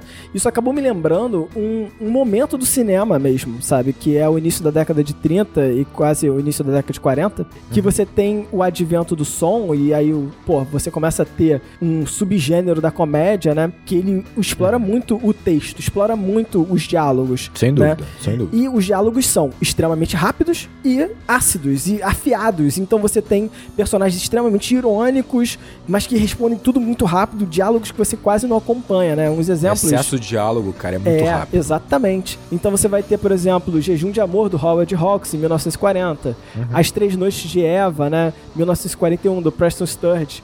Aconteceu naquela noite, 1934, Frank, Frank Capra. Pô, levada da breca, tudo isso. É, tem, tem vários filmes, tem vários filmes. Tudo assim. Então, você vai ter. Isso é um, um gênero que se chama comédia maluca, né? Um subgênero da comédia, na verdade, se chama comédia maluca no inglês screwball comedy. E nesse momento eu fiquei assim, cara, pô, beleza. Só que esse, esse subgênero ele tem uma característica. Ele tem a característica de sacanear a alta classe da época. Então era uma forma de você criar uma certa comédia né, com que fosse de alta classe, colocando essas pessoas em situações inusitadas, né, em situações mundanas que eles não sabiam resolver, ou botando uma pessoa que era totalmente fora daquela alta classe dentro da classe se comportando e enganando essas pessoas. Então, Sim, e, sim. e isso, na hora, eu conectei isso com esse roteiro do Aaron Sorkin. Eu falei, cara, calma aí, isso aqui fala muito com esse movimento do cinema, né? Porque é um filme com um diálogo extremamente rápido, afiado e que sacaneia essa alta classe. Então você vê os irmãos Winklevoss, né? Eles são ridicularizados nesse filme, sabe? São, são, É até são. engraçado ter um momento Até em que pelo reitor. é, tem um momento que eles encontram um príncipe, né? Que eles tinham, tinham terminado essa competição, né? E o príncipe simplesmente fica repetindo. Pô, nunca vi uma corrida tão acirrada. Eles querem falar sobre qualquer outra coisa. E o príncipe ignora eles. E eles continuam fazendo comentários sobre isso. E ignora a presença deles. cara, faz muito sentido. Tipo assim, não só faz muito sentido, como dá uma sensação agora mais clara de que essa alta classe, ela está se tornando ultrapassada e sendo ultrapassada por uma nova classe de insurgentes. Sim, sim. Acho que é exatamente assim que o, que o Zuckerberg. E é assim que exatamente ele enxerga, né? Pelo menos o personagem do filme enxerga. Mas é isso. Então, mas exatamente tudo isso que, que vocês estão falando, cara, e toda essa, essa troca do topo, essa ridicularização dessa, dessa aristocracia, cara, me remeteu é, a, a um período histórico que, de certa forma, está sendo atualizado, né, pro presente, cara, que foi justamente é, período ali da Revolução Francesa, tal, quando estava tendo a mudança da sociedade, né, o surgimento, assim, da, da sociedade é, moderna, como a gente conhece, né, e, e a queda ali, né, de um estado monárquico, de um estado aristocrático, né, você estava saindo do topo ali da pirâmide social, né, a nobreza, o clero e tal, né, para entrar no topo a burguesia, né, enquanto estava tendo, inclusive, esse processo, né, os nobres ainda estavam no topo, né, mas não tinham dinheiro, né, tinha que pedir dinheiro emprestado pra burguesia que estava abaixo deles na- nessa, nessa pirâmide, né, era incoerente isso, né, e eles queriam se distanciar dessa burguesia, né, eles queriam, pô, eu sou nobre, né, eu preciso me distanciar deles, né, pra se distanciar justamente foi surgindo até a, a etiqueta, as regras de etiqueta e tal, que são padrões de comportamento artificiais, convenções, simplesmente, que quem conhece essas convenções é a nobreza, alguém da alta classe, alguém que foi, pra quem foi ensinado isso, né, era muito difícil, você podia ser um comerciante com muito dinheiro, enfim, várias posses, tal, tal, mas você ter acesso a alguém que te ensinasse as regras de etiqueta era raro, era difícil, sabe, que é justamente com o objetivo de haver esse distanciamento da classe. O que, que a burguesia fez? Atropelou simplesmente a nobreza, né? Teve inclusive processo, vários processos revolucionários, como a Revolução Francesa e tal, que foi Apenas. mais físico ali esse processo né, de ultrapassagem, mas mudou totalmente o, o paradigma, né, de que o que está no topo deixou de ser você fazer parte de um grupo de elite a nobreza, sabe? Mas você ter dinheiro individualmente. Você ser um destaque individual com posses. Isso faz você ter sucesso, sabe? Não você fazer parte de um grupo da, da nobreza, sabe? Do, do clero. Não fazer parte daquele grupo. Né? Isso passou a O ser paradigma da sociedade. um né? paradigma ultrapassado, justamente. E a própria Harvard, né, ela fala, né, foi fundada em 1600 e não sei quanto, foi fundada é, pré-Revolução Francesa, né, foi fundada ainda num contexto aristocrático, de fato. é né, verdade. período ali que realmente é, o topo é justamente você seguir as regras, o manual do, né, do, do aluno, que quando ele recebe, sabe? Você vê que as regras, aqui parando de comportamento, é você fazer parte de um clube, de um grupo exclusivo. Não você, é, sabe, é, sozinho, ser pessoa mais rica e pra todo mundo. É você fazer parte da elite, do grupo de elite.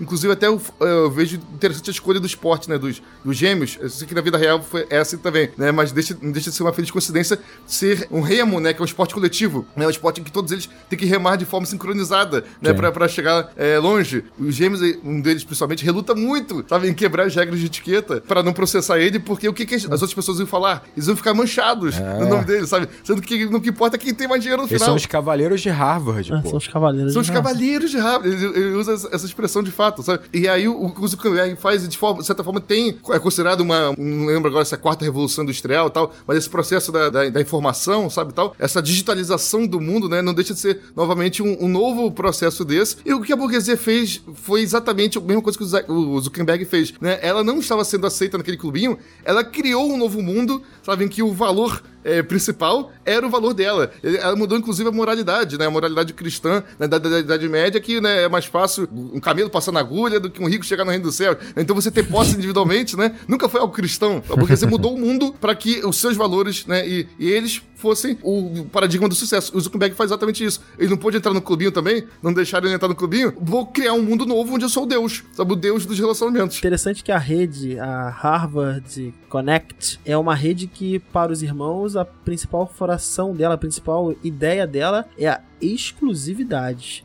Você precisa fazer parte do grupo e é exatamente esse conceito de aristocracia aí. Sim. Quando o Zuckerberg, ele, entre aspas, deturpa essa estrutura para criar o Facebook ou o The Facebook, ele vai justamente mudar essa, essa cláusula pétrea. Não há ideia de exclusividade. Cada um vai poder convidar quem quiser. A rede passa a ser uma coisa muito mais ampla. Ela quebra justamente essa questão De grupo, né? De, de de- coesão grupal. Se antes, feito pelos gêmeos, a ideia era algo que circula em volta de um grupo, agora essa exclusividade está ao redor do indivíduo. Você seleciona quem você vai adicionar e quem você vai convidar e tal. Há exclusividade, mas ela faz parte do indivíduo agora, e que no fundo essa exclusividade é absolutamente é, É, subjetiva. verdade. E Gabriel foi, foi muito feliz. Quarta Revolução Industrial. É isso aí. Caralho, acertou em Tá cheio. Tô contando as revoluções industriais. Mas eu achei muito foda, né? Porque você vê, né? Tanto você vai ter esse, esse background, né? Histórico pra poder alimentar esse roteiro do filme, como você vai ter um background cinematográfico, né? De um subgênero lá da década de 30, Ah, cara. mas é roteirista Que parece monstro. que foi muito aproveitado. O Aaron Sorkin, ele é monstruoso. Ele é monstruoso. Cara, ele e David Fincher, não tinha como não ser incrível. Rede social é incrível. Enquanto o Zuckerberg ele é apresentado, né? É, um diálogo péssimo, assim, ele não conseguindo né, interagir com a pessoa na frente dele e tal, né? O, Uma pessoa não, mulher, é sempre com, isso. com a namorada dele. É uma mulher e a namorada dele especificamente. né, assim, alguém que já tinha uma relação prévia, né? Mostra o outro conhecendo uma mulher na noite anterior, com uma intimidade grande em relações humanas, relações olho a olho, né? Em relações pessoais, né, cara? O próprio amigo dele também, o Eduardo, cara, eu acho interessante. Ele escreveu o algoritmo na janela, sabe? Em vez de ser no computador, sabe? Também mostra também, de repente, também um personagem que tá fora daquele mundo, assim, que tem uma saída, assim, que consegue interagir fora daqueles algoritmos, né, cara? Eu acho o Eduardo com certeza, mas eu acho que o Sean Parker é um personagem que ele construiu com o tempo. Aham. Esse é personagem habilidoso em lidar especificamente com a Habilidoso socialmente, né? socialmente e obviamente lidando com os interesses amorosos dele. Eu acho que é um personagem que ele construiu e ele era praticamente o Mark antes, assim. Eu acho que o Eduardo não, o Eduardo é mais analógico, sem dúvida nenhuma. Tanto é que toda hora ele quer monetizar o, o Facebook, toda hora ele quer monetizar. Isso é uma mentalidade mais an- antiquada, né? A, a gente vê a mudança de paradigma justamente, né? é, o, o Facebook mudando o mundo, né? No personagem do Eduardo, né? Quando a namorada dele questiona, né, por que, que você não tá namorado lá no Facebook? Ele fala, ah, não, Exato. mas eu tô exato. namorando você pessoalmente, tô entregando presente, mas no Facebook não tá, então não tá na vida real. Exatamente. exatamente. O Justin Timberlake, que faz o Sean Park, ele se encontrou com... Com o Sean Parker. com o personagem... Se encontrou com o Sean o Parker. personagem real é, é, é, é, assim, é bizarro, né?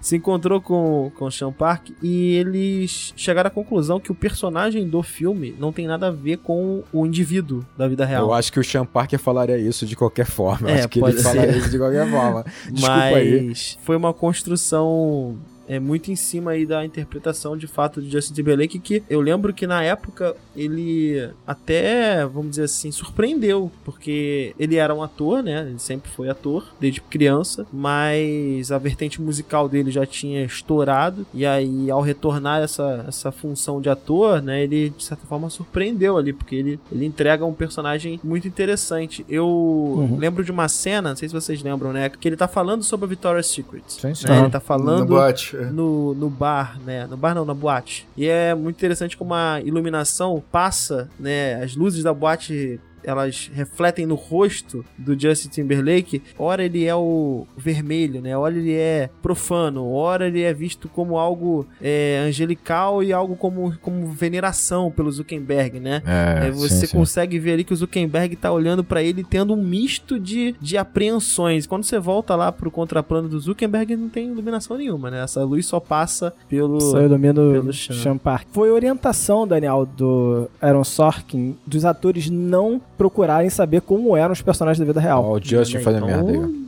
Justin fez uma merda, então. Não, não, mas acho que ele conheceu depois. Não, eu- pelo que eu li, ele fez uma pesquisa pro personagem de fato. Emagreceu Ah, não, tudo bem, tudo tantos bem. quilos Pode e ser. se reuniu com o cara. E aí eles chegaram à conclusão que, olha, esse personagem não é você e vamos distanciar aqui. Não, mas tá pra- certo o Justin, porque o personagem dele é um rebelde que vai contra o, É. né, as grandes produtoras, então ele recebeu a ordem da direção do filme, né? De fazer uma coisa, ele tinha que fazer o oposto, justamente o oposto. Fazia parte do É o plano. método. É o método. Ele fala de não, não se ligar em como o personagem é, em como a pessoa da vida real é, porque o personagem, Uhum. né, ele não precisava ser, sabe? O personagem tinha que ser exatamente aquele personagem do roteiro, É. sabe? O roteiro já tava Porque ele pronto. tem uma função E- maior do que simplesmente ser o personagem. É, Ele tinha mais uma função narrativa do que ficar contando, retratando é, biografiazinha de gente, né? Como é que é a pessoa na vida real. Exato. Isso aqui não é uma biografia, né? Isso aqui é muito interessante. Isso aqui não tem compromisso com, com a realidade. Isso é muito doido. Exatamente. Então, você pode ver até que os irmãos Winklevoss parece que também não tem nada a ver com esses personagens, sabe? Exato, então é o que eu falei, eles são dois É. pelo mesmo, pelo mesmo ator é, e parecem caricaturas, então assim, eles têm uma função. Caricaturas, o, é. o Gabriel tocou num ponto que eu acho muito interessante, que é o seguinte, o Sorkin, ele basicamente montou o filme no roteiro dele, ele montou o filme, né? Ele ordenou as cenas e amarrou essas cenas de uma maneira que é indissociável, não dá pra separar essas cenas, porque muitas vezes ele conectou uma cena com a outra, uma linha narrativa em tempos diferentes, uma com a outra, por meio do diálogo. Então você tem, por Aham. exemplo, um personagem falando alguma coisa no julgamento e outro personagem respondendo essa fala numa outra linha narrativa, por exemplo, no passado. Então ele conecta e monta o filme praticamente, né? E ele monta o filme, eu acho que primeiro, óbvio, pra criar dinamismo, né? É um filme de diálogo que precisa de ser mais dinâmico. Ele precisa de ter essa, essa flexibilidade, esse jogo de vai e volta para que você não fique cansado, né, com esse excesso de diálogo, mas principalmente para você poder pegar o diálogo que, que é falado, o diálogo importante para o filme, e espalhar pelos personagens. É como se eh, os personagens tivessem várias funções. Então, por exemplo, tem um momento que um dos sócios, né, que é o, amigo do- dos irmãos gêmeos lá, ele simplesmente explica o que aconteceu em dado momento. Ele, ele que fala que Aham. ah, o, o Zuckerberg virou um centro das, atenções, Harvard ofereceu isso, mas também colocou não sei quantos atletas na Olimpíada e uma estrela de Hollywood. A fala é dele, foi colocada na boca dele. Por quê? Pra você espalhar esse diálogo, pra você criar dinamismo, né? Você não ter o mesmo personagem narrando ou oferecendo toda a informação, mas também pra que você dê pra esse diálogo não necessariamente o realismo, mas uma forma e uma personalidade que tem a ver com esse personagem que falou. Então você cria uma, uma sensação de é, subjetividade. Você não sabe exatamente o que, que é verdade, o que, que não é. É. Você vai absorvendo essa informação vindo de cada personagem e você tenta entender esse julgamento, né? E essas relações sem ter, de fato, o que é verdade, sem ter a realidade concreta ali. Porque ela tá espalhada pelos personagens, esses diálogos, né? É, e você também não tem um necessariamente é, um antagonismo, né, entre os personagens, né? Porque de certa forma parece que tá todo mundo ali só discutindo. Não tem quem tá certo, quem tá errado, sabe? Não tem quem é o vilão e o mocinho. A disputa ali não é pra ser certo ou errado. A disputa ali é uma questão financeira. É uma questão de É. qual narrativa vai vencer pra que você tenha ou não uma indenização. Não tem a ver com certo ou errado. Sim. O Fábio tem um ponto aí, porque ele, o filme é montado de maneira você. Por exemplo, pô, o Zuckerberg faz uma parada nefasta. Faz lá a rede de comparação entre meninas lá. Mas você, pô, ele tá abalado emocionalmente. Aí você tem Há um, um ponto ali. Não justifica o que ele fez, obviamente não, mas você cria essa prerrogativa. O Eduardo, antes de ir lá, né, chegar lá e quebrar o computador do Zuckerberg, que tá irritado, porque o nome dele saiu do site, ele você não consegue enxergar aquilo ali basicamente como algo totalmente é, reprovável. Por quê? Porque antes o Zuckerberg teve as contas congeladas pelo próprio Eduardo. Então, sempre o filme trabalha numa ideia de equilíbrio que faz com que você tenha justamente o que o Fábio colocou ali. Você não tem o, o, a ascensão de um dos personagens como o antagonista e outro como. É o... meio que todos são antagonistas da sociedade. Uma parada. Eu me sinto lesado por todos. Vamos cancelar nossas redes. A briga é por quem, quem vai estar no topo mandando no resto da sociedade. Eu vou defender o Eduardo porque ele é brasileiro. Só por isso. Isso aí, Mas É, é, mas é- brasileiro E aí, um monte de gente é brasileiro também, Rodrigo. É, isso é verdade. Verdade. É, é, é, muito bem pensado. Mas assim, eu acho que essa montagem do jeito que é, de você colocar o julgamento tão cedo, não só vai criar esse dinamismo, mas também faz com que você contamine o passado Ah, sim. com o futuro. sim, sim, Então sim, sim. você Tu já, começa entra, tu já planta as desconfianças, né? Tu já planta as Exato, coisas. você vai olhar toda a história de uma forma diferente, Ah. isso gera complexidade, gera interesse. Você não, não vai ser um filme moroso, você não vai ficar entediado, É. porque você agora tem várias missões, que é primeiro entender essa história, mas também tentar pescar as pistas pra entender por que, que tudo aquilo aconteceu e Sim. como aconteceu. É um efeito Kuleshov, né? Que o efeito. Kuleshov total aqui, de uma maneira assim É. poderosíssima. Poderosíssimo. Feito no É roteiro. interessante isso que você falou, Rodrigo, né? De você ver que pessoas em uma linha do tempo que são amigas, né? na- é, paralelamente tá um processando o outro no futuro, sabe? Então você, quando você, for- você vê com uma certa desconfiança, então a gente nunca é, mergulha de cabeça nas relações é, de amizade entre eles. A gente nunca é, acredita né, 100% naquelas relações de amizade, porque a gente sabe que elas vão ser traídas é, eventualmente, cara. E, e passa pra gente essa mesma inabilidade que a gente tem, né? Que o personagem tem também, sabe? De ter essas relações de forma 100% é, reais. De não se entregar completamente também, né? Olhar um pouco de fora, um pouco distante, né? Não se envolver Isso, tanto. coloca a gente na mesma posição do, do Zuckerberg, justamente, né? Do Zuckerberg A gente filme. tá sempre preparado. Tá sempre preparado pra, pra tomar uma facada. Isso faz com que a gente não desligue do filme nunca. A gente tá sempre preparado. É bizarro. Não, faz sentido. E dá esse dinamismo, né? Porque se fosse só diálogo Claro, numa sequência né, linear do filme, talvez o filme ficasse muito mais cansado. E de fato, a- essa montagem ajuda muito. E você vê é uma montagem que foi conduzida no roteiro. Conduzida né? no então, roteiro. o Aaron Sorkin, gênio. Completamente amarrado no E roteiro. assim, é uma missão complicada, né? Porque assim, você pega um filme de 2010 que tá tratando de um tema que ele é um tema atual pra época, muito atual pra época, né? Sim. Todas as informações, o próprio julgamento tava muito na mídia, assim, naquele período. Então, as pessoas sabiam o desfecho daquela história. Então, trazer o desfecho pro início do filme é também uma, uma forma de você tornar o teu filme mais interessante. Porque se você faz ele de maneira cronológica, cara, todo mundo sabe o final da história. Aham. Sabe onde pra mim, assim, o Daniel tocou nisso, né? O final desse filme, ele é majestoso. Assim, ele é magistral, porque você tem tudo se concluindo pra algo que teoricamente é muito subjetivo. Se você pensar, esse final ele é muito silencioso, ele é muito introspectivo, né? E você tem basicamente o Mark de frente pro computador, numa sala vazia, pedindo autorização, eh, adicionando a ex-namorada, esperando, atualizando toda hora o Facebook pra ver se ela aceitou o pedido de amizade ou não. Só que, cara, isso é tão recheado de detalhes, é tão fantástico assim.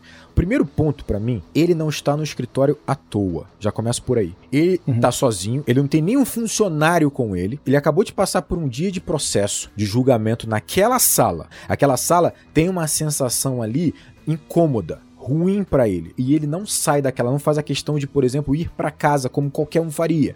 Tomar alguma coisa, tomar um banho. Isso gera uma sensação, primeiro, de quão desconfortável é ao redor dele, de quão frio é aquela situação pra ele, de quão solitário ele tá, intensifica a solidão. Mas mais do que isso, fala muito sobre ele. Ele, ali, no escritório em que tá o julgamento que ele tá passando, né? Um julgamento que ele acha injustiçado, que vão tirar dinheiro dele, o caramba 4, completamente vazio, completamente estranho pra ele, não é muito diferente da própria casa dele. Porque isso é ele. Ele não tem conexões em casa, ele não tem conexões ali. Ele é frio e distante ali ou em casa. É por isso que ele não faz tanta questão assim de voltar para casa. Ele não tem mais aquele refúgio que ele tinha lá em Harvard, naquele quarto, que talvez por conta do Eduardo. É, então, assim, o que é interessante você perceber que a opção do local para ele estar sozinho parece simples, mas não é. Cria uma sensação de solidão absurda e de incômodo, mas isso é o que ele é só, só também. complementar isso que o Rodrigo falou, cara, de repente o local né? Onde ele tá à vontade não é mais um local material. Sabe? De repente ele Exatamente. se sente à vontade no Facebook. Exatamente. Naquele não local que ele criou. Exatamente. Bem, bem pontuado. E aí, Rodrigo, tu comentou uma coisa que aí eu, só pra pontuar, não é a injustiça não vem deles tirarem dinheiro dele, né? A injustiça vem deles também terem reconhecimento sobre aquilo. Reconhecimento, claro, claro, né? claro. Ele claro. quer ser o único a ter reconhecimento, né? Claro. É, aquele é o momento dele, dele poder excluir todas aquelas pessoas, seja o Saverin, que já veio de uma família mais, bem mais rica que a dele,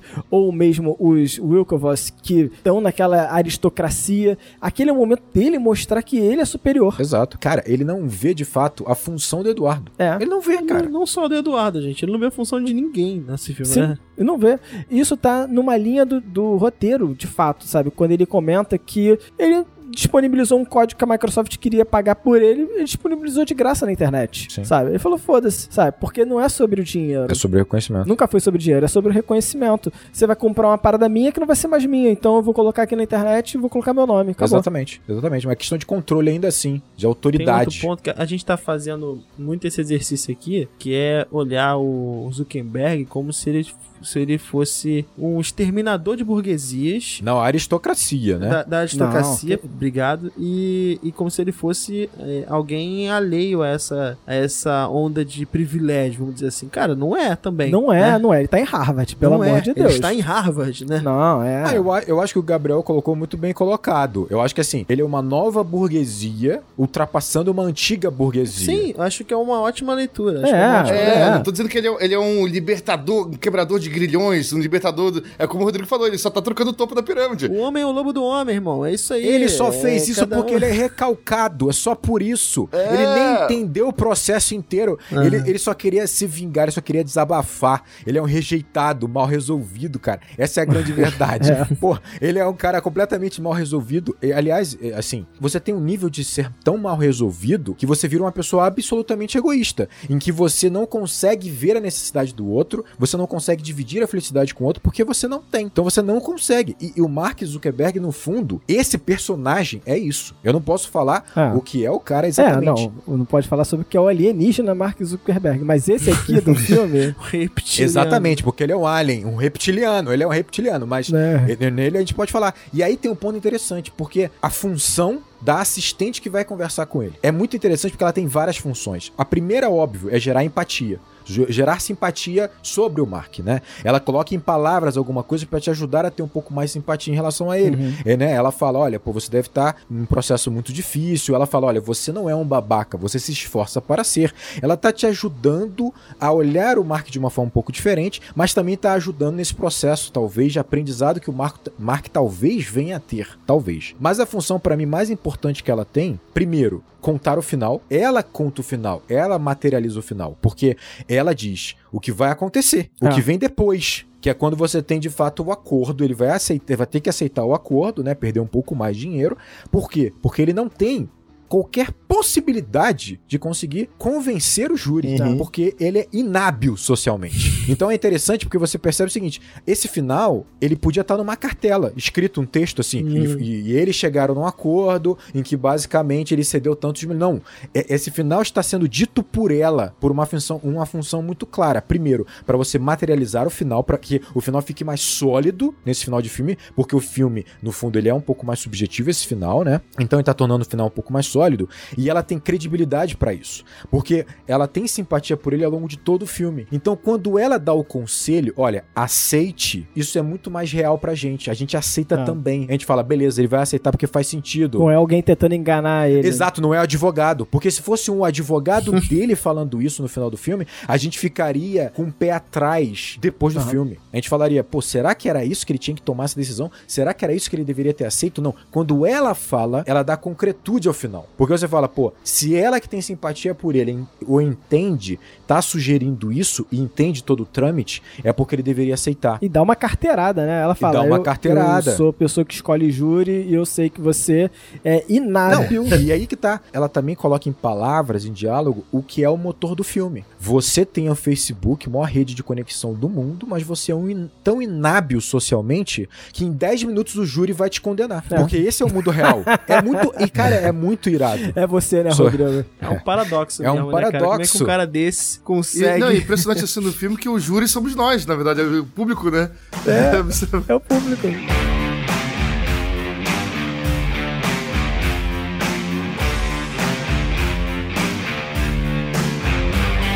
Falar sobre trilha sonora aqui, porque eu acho que essa trilha sonora conversa muito com o personagem do Mark. E aí o Rodrigo citou esse momento que o personagem tá Acho, correndo. acho que sim, eu acho que sim. Se não se comunicar nada com o Mark, fica meio foda, Porra, né? né? Se não começar com ele, eu não sei. Que parece que ele tá no filme, esse personagem. Tudo bem, aceito aí a crítica. Mas enfim, o Rodrigo cita o momento em que o Mark tá correndo de volta pro refúgio dele, né? Assim que tem o término com a Albright, que é o nome da, é o sobrenome da Érica, menina. Érica. É o Neymar. O Neymar. É, que é o Runemara. Incrível. E aí a gente começa a ouvir um ruído. Cara, impressionante. Assim que eles terminam, você começa a ouvir um ruído. Maneiro. E fica aquele ruído, aquele ruído, e ele começa a correr e vem o som de um piano fazendo uma melodia extremamente é, delicada e melancólica. Isso me bateu e eu fiquei assim, caraca, um ruído e no meio do ruído, pá, essa melodia. Fiquei com esse sentimento de que essa trilha sonora, o ruído, claro, é essa rejeição que ele tem, né? Todos esses sentimentos que ele não sabe lidar, que a gente já comentou aqui, né? A inveja, a solidão, são esses sentimentos que atormentam ele o tempo todo. E no meio disso, ele é um gênio melancólico, que vai fazer um- uma parada que é genial, é genial. Ele consegue traduzir para uma plataforma que ele cria, um impulso da sociedade que é extremamente prejudicial, né? Vai fazer uma parada disruptiva, É, mano. disruptiva, né? Prejudicial pra caramba, extremamente transportando os problemas que a gente vê na sociedade hoje pra um mundo digital, né? Mas tem que ser bom pra fazer isso, tem que É, ser. não tinha como avaliar o peso disso no momento, né? É um garoto, né, também, né? Nem, É. é. É foda jogar isso também, né? É, mas olha só, mas o, o piano, ele é preciso, a música, ela é extremamente matemática, ela é explicada, sabe? Então, você tem uma, você tem uma métrica ali envolvendo Transformou isso. as tem um- emoções dele em partitura, né? E o que É. vai fazer, vai transformar as emoções dele em algoritmos, né, no caso. Olha aí, olha aí, olha, Olha aí, ó. olha aí. É, exatamente. E acho isso interessante porque, além disso, você vai ter um sentimento associado a isso, que é a melancolia, que é o som que esse piano traz. Então, é, é bastante complexo isso, né? Mas parece que essa, essa trilha vai trazer Maneiro. muito disso, né? Querendo ou não, é um feito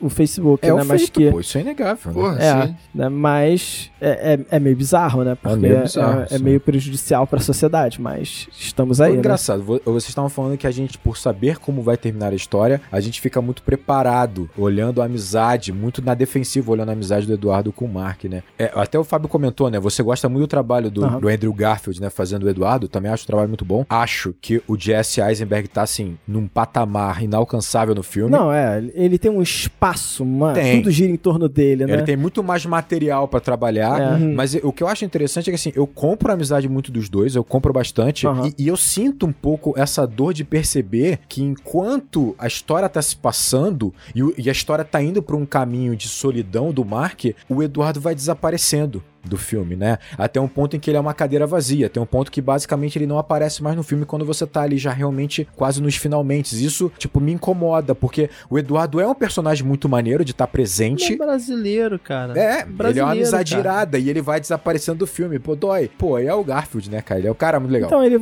ele vai passar essa simpatia toda, né? E você vê que ele passa muito sentimento no olhar, o Andrew Garfield, nesse filme. Ele não precisa falar muita coisa, mas a forma delicada com que ele olha pro Mark durante o julgamento, Sim. né? O olhar dele de admiração por algumas sacadas E do até- Mark é muito É legal. o contraponto dos dois personagens, É. enquanto um é extremamente verborrágico, né, cara? O outro, ele é... passa emoção sem precisar falar, né? E o outro é extremamente verborrágico, mas passa pouquíssima emoção, É. né, nessa fala, né? Sim, sim, sim. Cara, sim. é, é muito legal porque é, realmente o, o Andrew Garfield pra mim ele traz muito disso, muito sentimento nesse filme, sabe? Sim, sim. E ele vai ele vai trazer uma, pra mim, de certa forma, uma âncora, sabe? Pra um realismo que não existe, né? Aqui, mas ele vai me trazer de volta pra isso, sabe? Pra identificação de parar e pensar, pô, esse eu consigo me ver nele, É, sabe? é, eu é. consigo me ver nele, eu consigo me relacionar com os sentimentos que ele tá tendo. Faz sentido. Que é diferente com o Mark, sabe? Com o Mark eu não consigo me ver nele. Claro. Sabe? claro. Eu não consigo imaginar o que é, mas. Eu me vejo o no lado lugar- ruim, mas eu consigo me ver um pouco.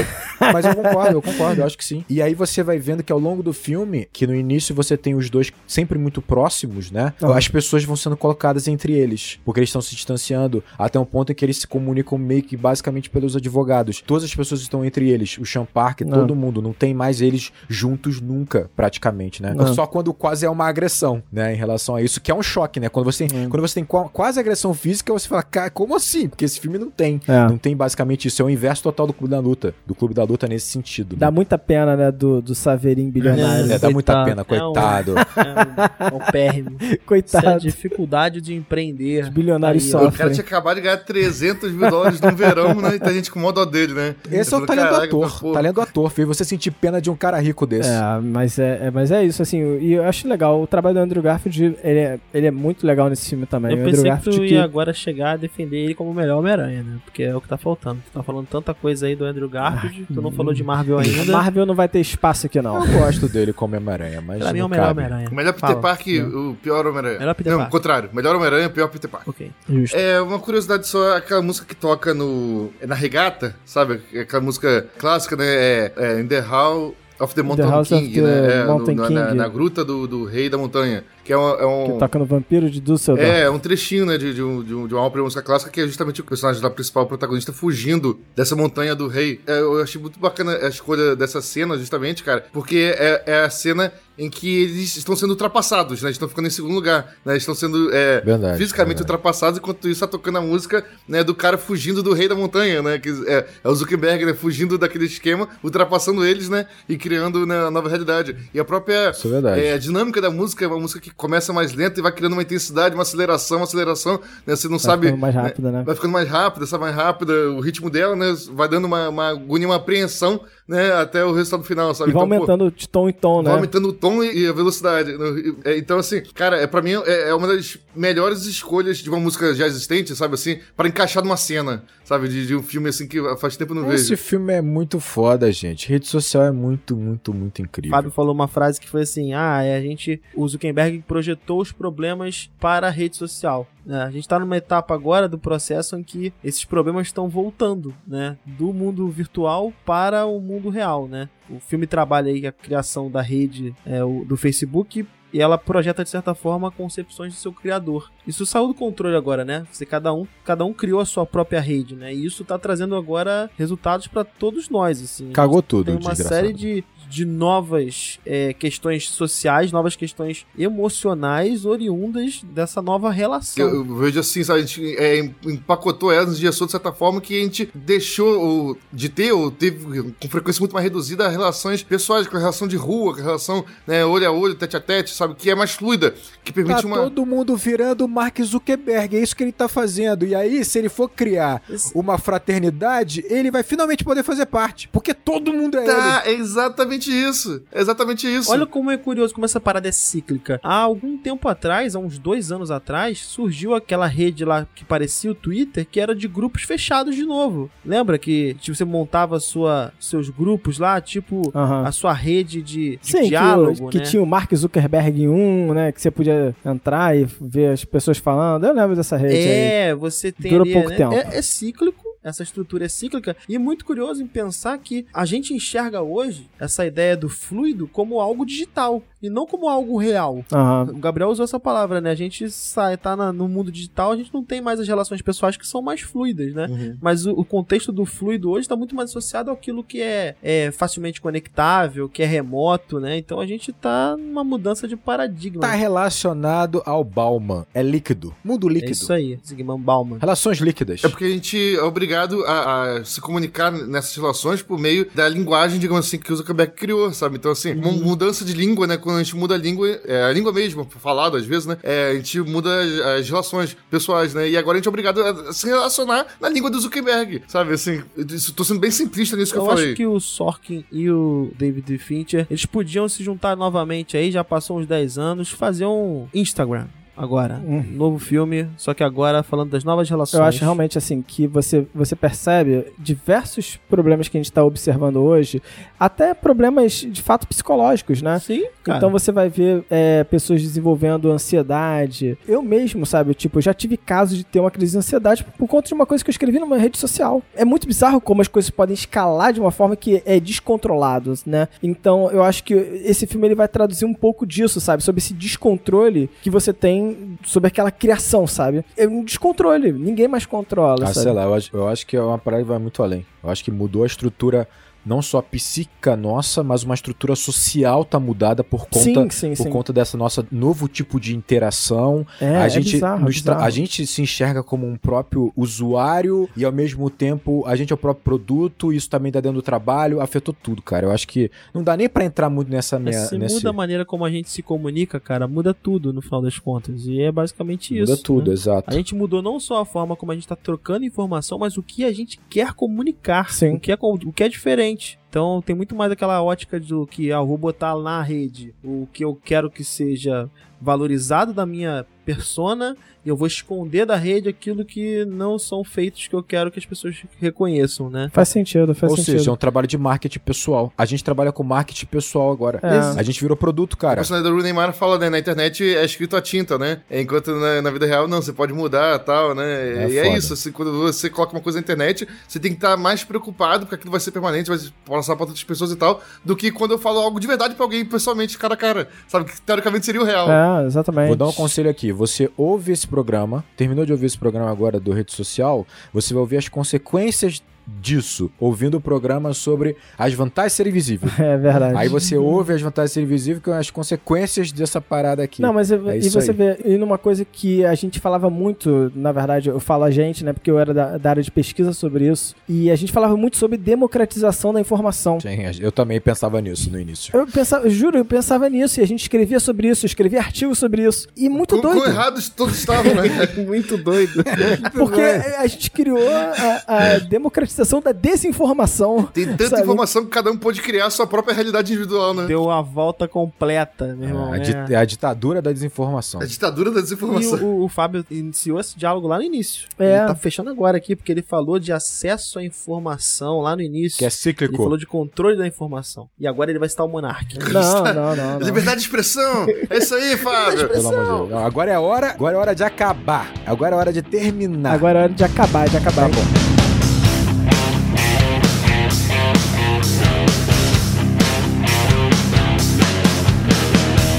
Você ouviu esse programa até aqui, curtiu, adorou esse diálogo e gosta desse filme, procura a gente nas mídias sociais. Procure nas redes sociais. Procura a gente no Instagram, no Facebook. Que momento, né?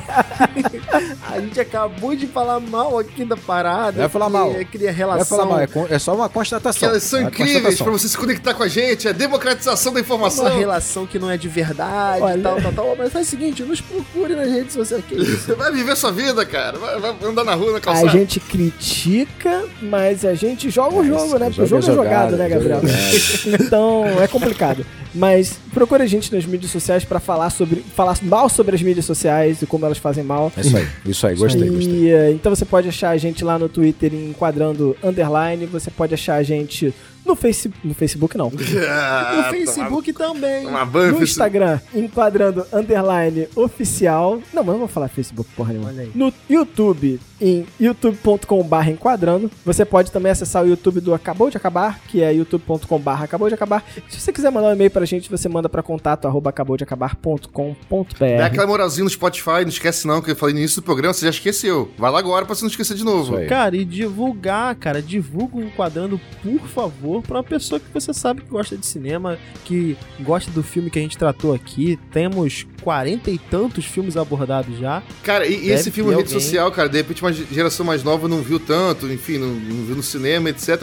Mas é um filme absolutamente necessário, sabe? Eu revendo esse ano, é, eu vi que é um filme absolutamente necessário pra gente né, entender mais do, do presente, como a gente falou aqui no programa inteiro. É então, verdade. recomende ao seu amigo que não viu rede social ainda, sabe? Que veja o filme e ouça o programa nosso depois. É isso aí, galera. Então, muito obrigado, um grande abraço. E bons filmes.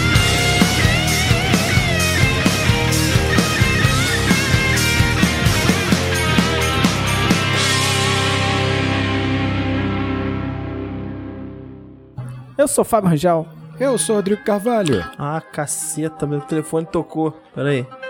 Deixa eu silenciar. Ah, então vamos voltar, né? Eu não, eu sou o Daniel Cavalcante, tá bom, vamos continuar. e eu sou o Gabriel Não, fala Gaspar. direito. Vai continuar assim mesmo? Vai. Não, fala de novo você, Daniel. Vamos começar. Assim, não, não, continua gravando. Isso pode entrar nos erros. E vamos, faz a abertura do zero aí, Fábio. Né? Da É, começa aí, vai.